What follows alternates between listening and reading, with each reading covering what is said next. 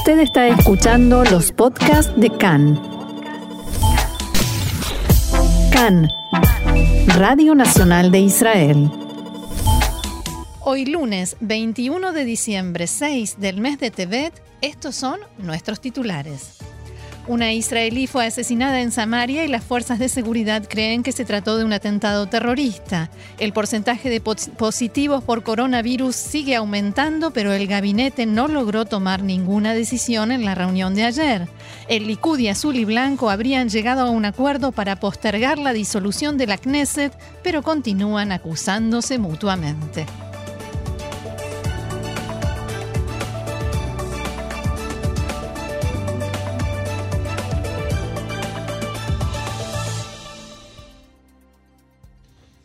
Vamos entonces al desarrollo de la información. Claro que sí, Roxana, como decías tú en nuestro primer titular, a primera hora de la mañana de hoy se informó que fue hallado un cuerpo sin vida de una mujer de unos 50 años, israelí, en un bosque del norte de la margen occidental. La mujer había salido a correr el día anterior y no regresó y las autoridades investigan el caso como un presunto ataque terrorista. La policía dijo en un comunicado que había signos de violencia en su cuerpo. El servicio de seguridad Shin Bet también participa en la investigación.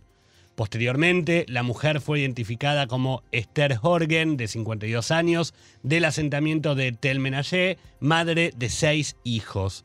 La policía y el Shin Bet investigan la posibilidad de que el asesinato sea un acto de terrorismo, aunque la policía dijo que se verifican todas las posibilidades.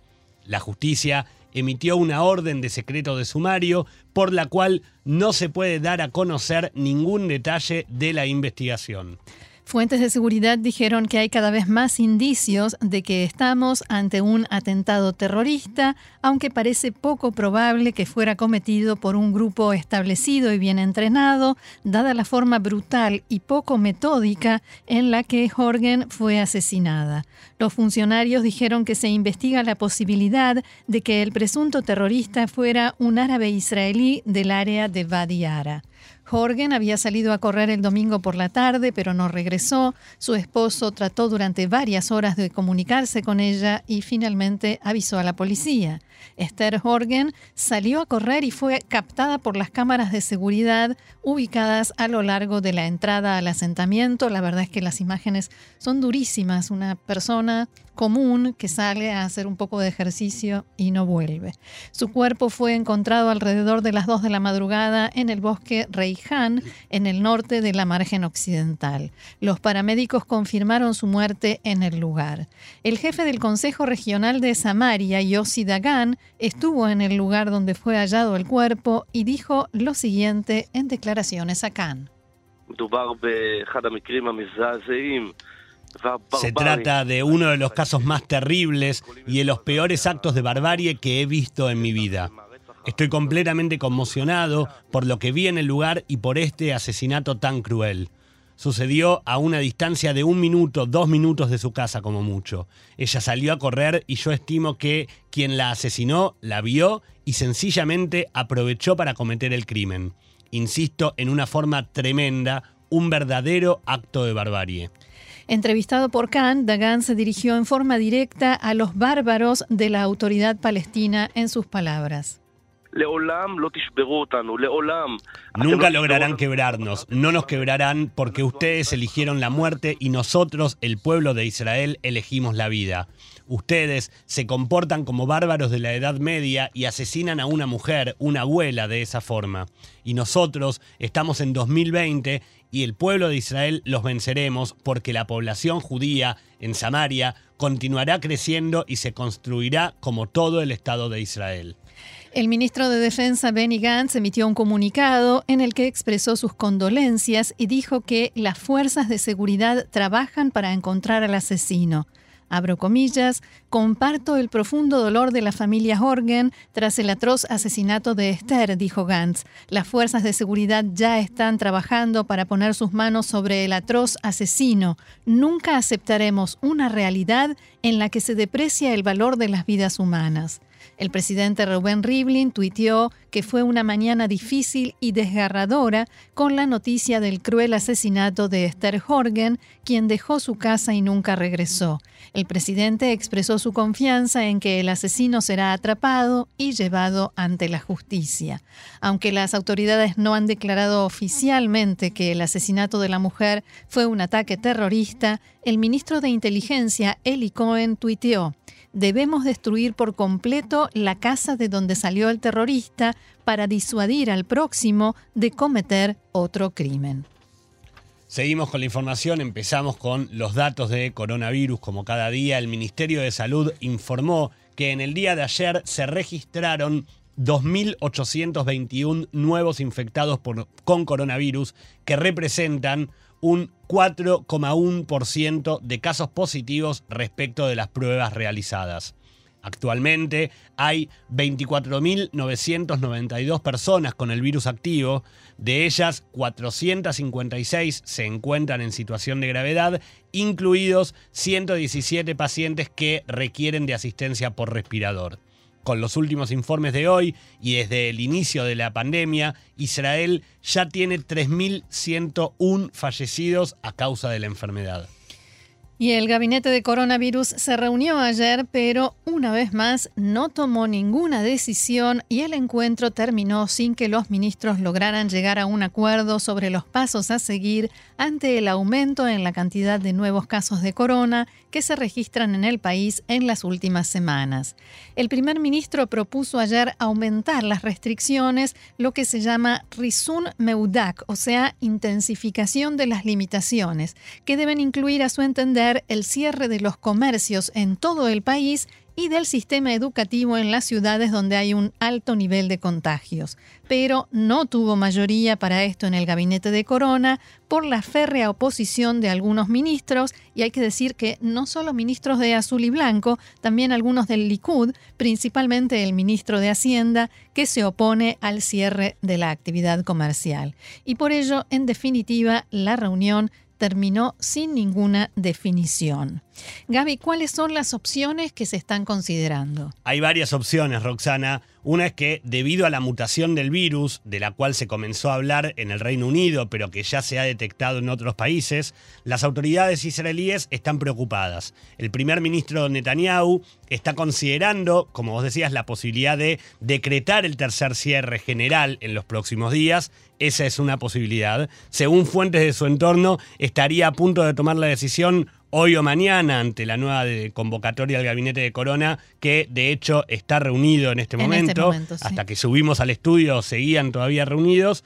En vista de lo que sucedió en la reunión de ayer, no es seguro que haya mayoría para imponer un cierre general en los próximos días y es un tema sobre el cual no hay acuerdo y tampoco sobre cómo se haría. Por ejemplo, hay quienes dicen que habría que anunciarlo con dos o tres semanas de anticipación o ir paso a paso, aumentando las restricciones en forma gradual y en la medida de lo necesario según el nivel de contagiados que vaya viendo, como propone el Ministerio de Salud. Primero, tratamos de bajar el nivel de contagios, aumentando las restricciones y después, si es necesario, vamos al cierre total. Ahora, tampoco está claro, porque el gabinete en realidad está reunido ahora para decidir un tema puntual, que después lo vamos a explicar, pero no se sabe cuándo se van a volver a reunir para tomar esta decisión grande, la de si habrá cierre, si habrá más restricciones o qué. De hecho, todavía no se tomó ninguna decisión. Eh, y como solemos decir, el coronavirus se mezcla con la política. En el gabinete de Corona estiman que tendremos que ir nuevamente a un cierre general y que es posible que coincida con la época previa a las próximas elecciones. Ahora, la pregunta, Rox, es ¿qué sucederá si se produce esa coincidencia? Bueno, lo que estiman algunos ministros del gobierno que hablaron con Khan es que si coincide el cierre con la época previa a las elecciones, el cierre será más extenso, durará más y lo que explican es que hay dos motivos principales. El primero es llegar al día de las elecciones con bajo nivel de enfermedad. No se puede hacer eh, comicios, un día de elecciones en el que la gente se mueva, se junte en los centros electorales, si hay miles de casos nuevos por día. Por eso quieren bajar y mucho los números. La segunda razón que explican es que el primer ministro Benjamin Netanyahu y que en ese momento sería también candidato, querrá la foto, la imagen del triunfo contra el coronavirus, o sea, mostrar que ese es el último cierre porque ya hay vacunas y al mismo tiempo abrir en grandes partes la actividad comercial, no en forma gradual como se hizo antes, que los negocios que dan a la calle sí, que los eh, negocios que están en centros comerciales no, que no haya discusiones, que toda la gente esté contenta porque todo se abrió.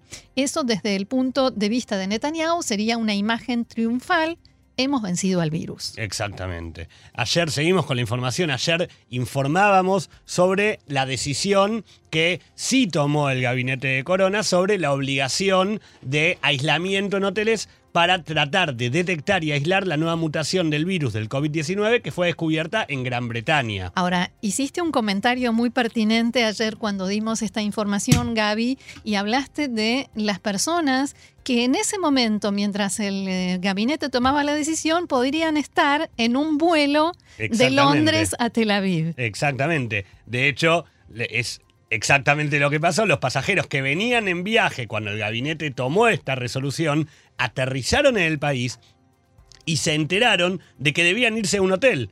Entonces, decenas de personas, incluyendo familias con niños, fueron llevadas al Hotel Dan Panorama en Jerusalén cuando todavía no habían alcanzado a entender qué sucedía y se mostraron completamente sorprendidos.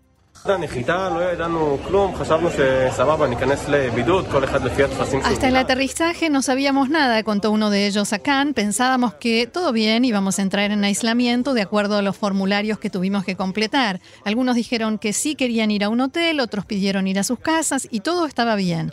Cuando aterrizamos nos hicieron bajar del avión en grupos de 30 y nos quitaron los pasaportes. Lo que pasó es que nos dijeron que viajábamos a un hotel, no nos preguntaron nada y subimos a un autobús. Claro, esa, sensación de bajarte de un avión y que directamente te retengan el pasaporte, ¿no es cierto? En el hotel que desde hace meses está destinado y dedicado al alojamiento de personas aisladas o enfermas de corona, se organizaron rápidamente ayer al mediodía patrullas de policía que escoltaron a los autobuses que trasladaron a los, a los viajeros del hotel, donde los esperaba personal de defensa civil. Además de sorprendidos, algunos de los recién llegados al país estaban incluso enojados o indignados. Es un escándalo para el Estado de Israel. Lo que sucede aquí es que debo irme a un hotel por dos semanas sin aviso previo, sin nada. Ni siquiera tengo conmigo ropa, vine con una maleta pequeña. Es una vergüenza después que me tuvieron encerrado en un autobús con 120 personas que respiran uno encima del otro. Eso es más peligroso. En lugar de que me permitan irme a mi casa, yo vivo solo, puedo estar encerrado en mi casa con mis cosas y no en este hotel con un montón de gente. Aquí llega gente de todo el mundo. A las personas que se encuentran en el hotel en aislamiento se les harán exámenes de coronavirus. Y entre todos los que llegaron ayer al aeropuerto Ben Gurión, hubo algunos que se negaron a ser trasladados y sencillamente regresaron a Londres. Seguimos adelante con más información. Decíamos que el gabinete está reunido y por temor a la sospecha por este, esta mutación del virus, ahora vamos a dar más detalles en algunos países de Europa y otros lugares, el gabinete acaba de decidir que se prohíbe la entrada de extranjeros a Israel a partir de dentro de 48 horas, salvo algunas excepciones. Israelíes que regresen al país a partir del miércoles a las 2 de la tarde deberán entrar en aislamiento en un hotel. Se decidió también que, quienes regresen en las próximas 48 horas antes de entrar, eh, antes de que entre en vigencia la obligación de guardar aislamiento dentro de un hotel, serán obligados a estar en aislamiento en sus casas y serán trasladados para que se les haga un examen de coronavirus en ese lapso de 48 horas. Vamos a ampliar cuando, cuando recibamos más información de lo que ha sucedido en el gabinete. lo que nos planteábamos recién, Rox, en, en, producción, antes de este último momento, porque de hecho la información es muy dinámica y esto acaba de, de llegarnos durante la canción que estábamos escuchando, era si de alguna manera esta decisión que hace 10 minutos iba a tomar, pero que ya tomó el gabinete, de alguna manera planteaba eh, un nuevo cierre de los cielos. Entonces, la realidad es que la termina planteando según para quién, depende. O sea, extranjeros no pueden ingresar a Israel, entonces para cualquier persona del extranjero el cielo está cerrado en Israel, pero para los israelíes que necesitan volver, pueden volver, todavía hay vuelos, aunque, como vos decías recién, tienen que entrar en su etapa de aislamiento. Atención, también hay otra información que está llegando en este momento. Quienes regresen del exterior y se confirme el diagnóstico de que tienen coronavirus, deberán eh, estar en aislamiento en un hotel, ¿sí? no más en las casas. Y otra noticia es que dentro de 48 horas el gabinete de Corona se volverá a reunir, sí esta vez para tratar lo que decíamos antes, todas las medidas de si Rizun Mehudak, o sea, eh, intensificar más las restricciones o si hacerlo en forma gradual o si ir a por el cierre completo.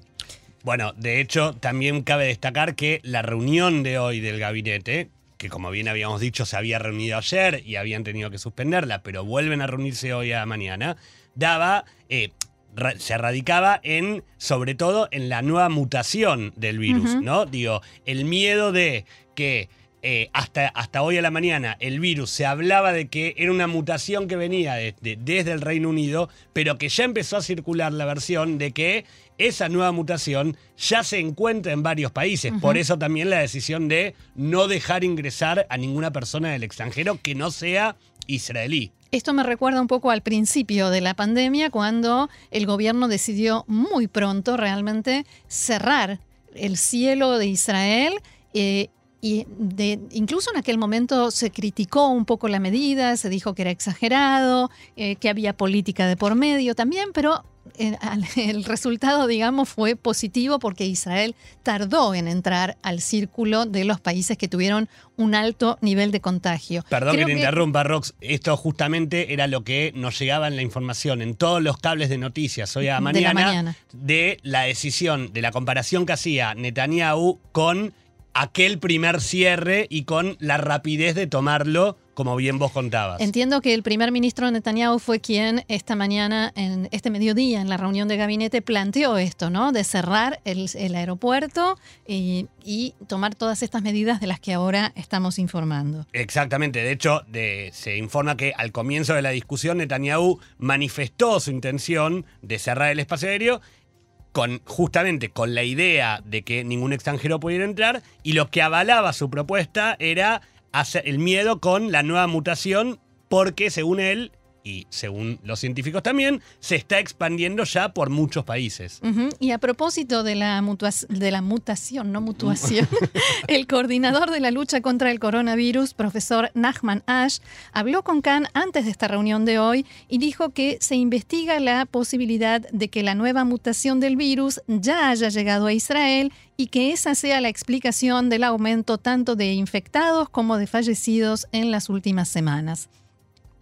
Además, Ash declaró que ya se están realizando pruebas para la nueva mutación mediante secuenciación genética y que por el momento se asume que la vacuna será efectiva, pero que recién en los próximos días se tendrá al respecto una seguridad del 100%. Respecto de las medidas que pueden tomarse a partir de hoy, Ash afirmó que se está tratando de evitar un nuevo cierre general, pero que si se decide avanzar, este cierre será más corto que los anteriores. También, minutos antes de entrar a esta reunión del gabinete de Corona el día de hoy, el eh, ministro de Salud, Yuli, Edelstein, dijo que desde su cartera exigirá aislar y controlar a todos los pasajeros que regresen al, al país en este momento ya podemos afirmar, y solamente israelíes, pero que regresan de distintos países, y además declaró que todavía no hay evidencia para asegurar que la nueva mutación sea resistente a la vacuna, pero que eh, la tasa, pero que es muy rápida la tasa de infección y que eso es demasiado preocupante. Respecto y ahí ya se metió en la campaña de vacunación, de la, de la campaña que comenzó en el día de ayer, Edelstein remarcó que los efectos positivos de la vacuna se podrán ver textual sus palabras, recién dentro de dos o tres meses y que por eso no podemos pasar este periodo sin medidas de contención. Y ya que hablamos, eh, Gaby, de la, de la campaña de vacunación, ¿cómo continúa hoy este proceso de vacunación? Rox, desde el Ministerio de Salud se informó que ayer se vacunaron aproximadamente 10.000 médicos o personal de salud en general. Las Cupot Jolim, mutuales de salud, comenzaron a vacunar esta mañana a aquellos afiliados mayores de 60 o más años y se espera que en las próximas horas también se inicie la vacunación en otras poblaciones de riesgo. Hasta el momento, cerca de 200.000 personas ya solicitaron turno para recibir la vacuna y perdón, si bien también se escucharon algunas quejas de personas que dicen no poder realizar el pedido aun cuando se encuentran dentro de los grupos que tienen prioridad, desde el Ministerio de Salud destacaron que por un lado, no faltan vacunas y por el otro lado, que son optimistas con cómo se viene desarrollando todo el proceso. El ministro Edelstein decía, hizo anoche una evaluación de situación precisamente en estos centros de vacunación y dijo que es cierto, hay fallas, es un, eh, es un operativo muy grande, es un proceso que va a llevar tiempo y que tienen la intención de resolver todas esas fallas para que el sistema vaya mejorando. Y la que cantaba era Shira Gabrielov, Bokajat Enaim Lirot. Abre los ojos para ver. Qué linda música que estamos poniendo en este programa. ¿eh? Música israelí de la buena, me gusta, estimado. Me gusta. Bueno, una información que también nos acaba de llegar es que el titular del partido Tikva Hadashah, la nueva esperanza, eh, Guidon Sar, acaba de entrar en aislamiento o acaba de comunicar que está en aislamiento porque el jueves estuvo con una persona que recibió un diagnóstico confirmado de que está enfermo de coronavirus. Guido Saar dijo en un comunicado, me siento excelente y el examen de corona que me hicieron el sábado por la noche dio resultado negativo. Por eso y de acuerdo con las instrucciones, entré en aislamiento en mi casa hasta el sábado incluido e informé al Ministerio de Salud. Por favor, continúen tomando todas las precauciones y el distanciamiento social. Palabras de Guido Saar.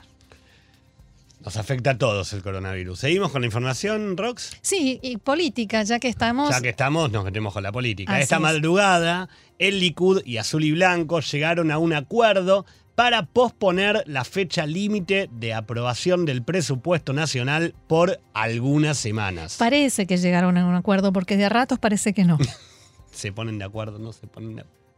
Mañana se presentará en la Knesset una propuesta de ley por la cual el presupuesto 2020 se aprobará antes de fin de año y el presupuesto nacional 2021.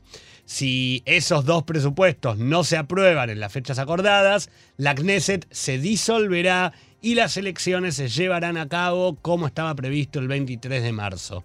El objetivo de esto es poder llegar a concesiones y acuerdos que permitan que no se adelanten las elecciones. A ver, la semana pasada se decía que no había conversaciones. El jueves se volvió a hablar de que las partes se reunieron y que Jaime Ramón entró ahí en escena como mediador mm, por parte de Benny Gantz, aunque en realidad Jaime Ramón en el último tiempo está muy identificado como alguien que apoya a Benjamin Netanyahu.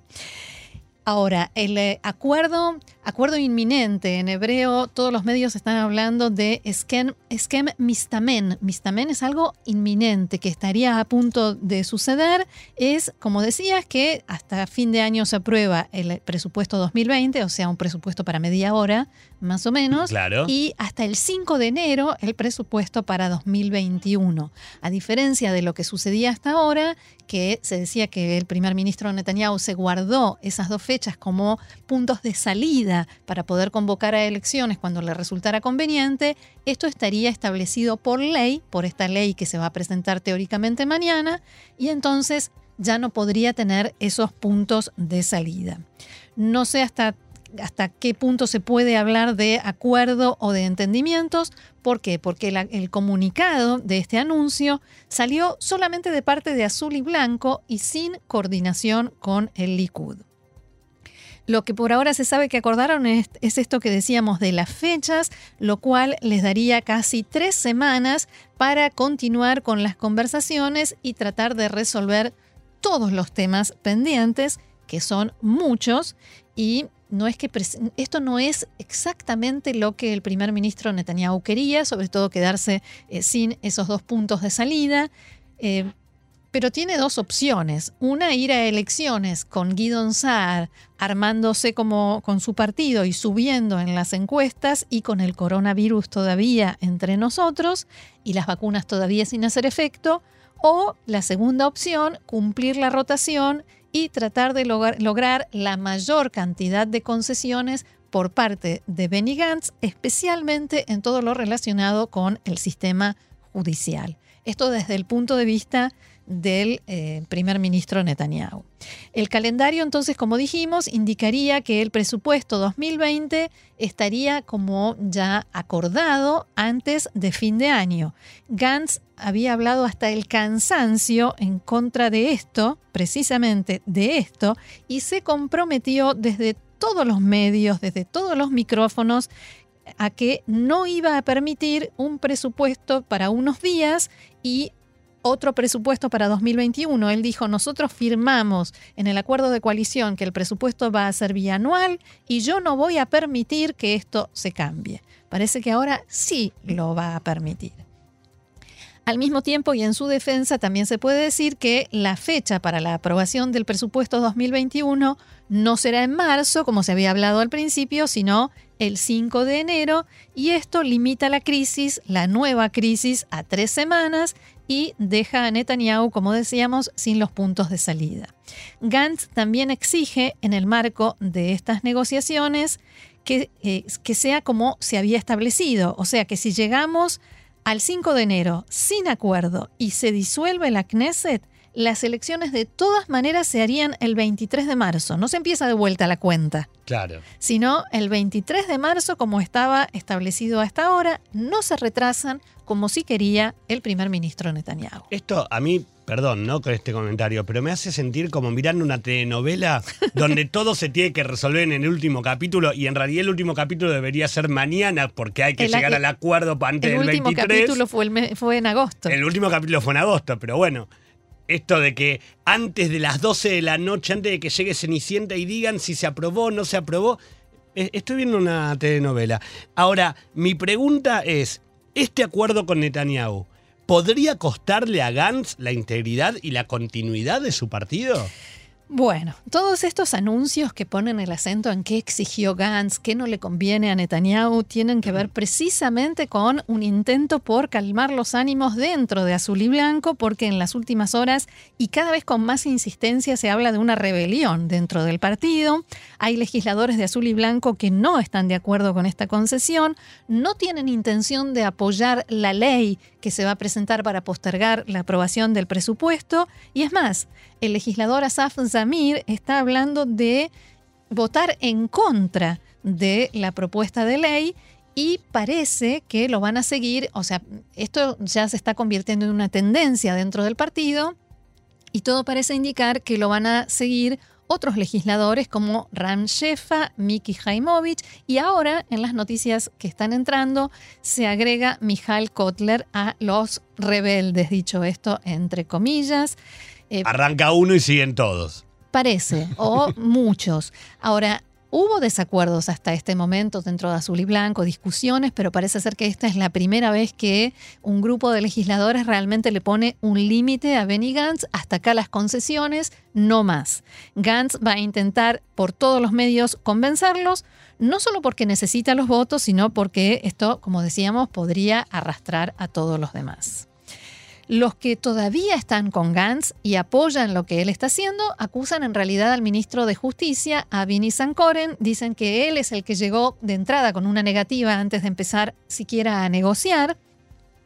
Y hay quienes dicen que esta actitud de Nissan Koren refleja el hecho de que ya tiene un arreglo con otro partido al que se irá antes de las próximas elecciones.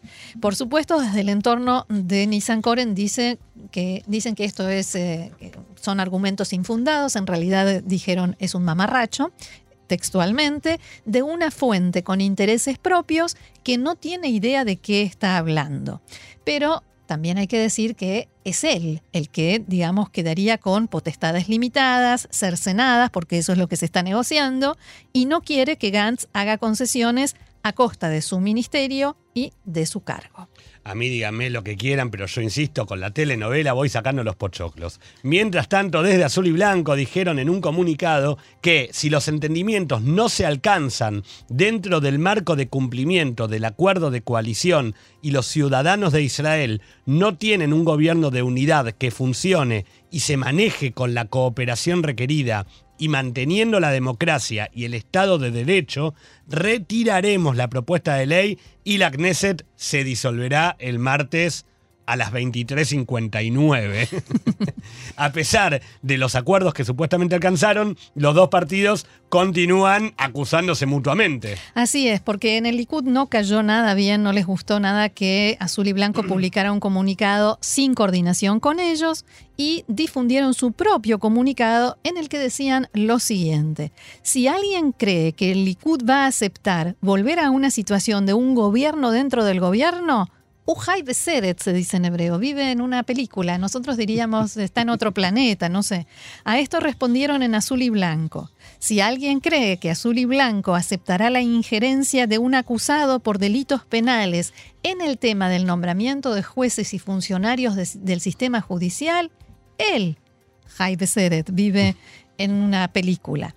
Desde entonces, desde azul y blanco y desde em, Likud siguen las acusaciones, siguen las mismas discusiones, al mismo tiempo que se informa de un posible acuerdo.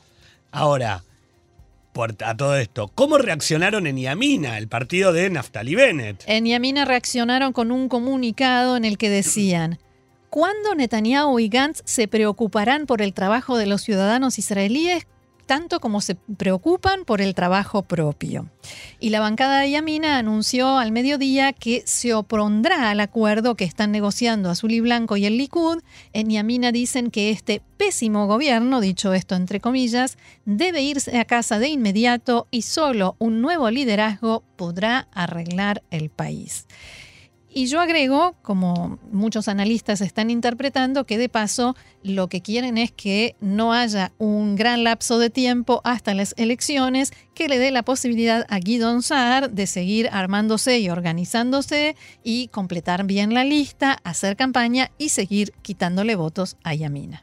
Y a todo esto, usted vio que yo soy nuevo en el país, entonces a mí me sirve hacerle preguntas para entender un poco la política israelí. Entonces lo que yo quiero saber ahora es, desde su casa, desde el Bidud, ¿qué está diciendo a todo esto Guidon Saar? Bueno, en este mismo tono, Guidon Saar dijo que la propuesta de acuerdo que están por cerrar Azul y Blanco y el Likud es un delirio en sus palabras y tiene como único objetivo mantener a este gobierno que no funciona. En diálogo con Khan, Saar señaló que no se puede aprobar un presupuesto en una semana. Eso será una humillación a la Knesset. No hubo algo así nunca antes en la historia de Israel. Es una broma. Según Saar, Cuanto más posterguen las elecciones la gente del Likud y de azul y blanco, mayor será su derrota. Y Don Saar volvió a acusar al gobierno de haber fracasado en el tratamiento de la crisis del corona y dijo que desperdició todos los logros del segundo cierre.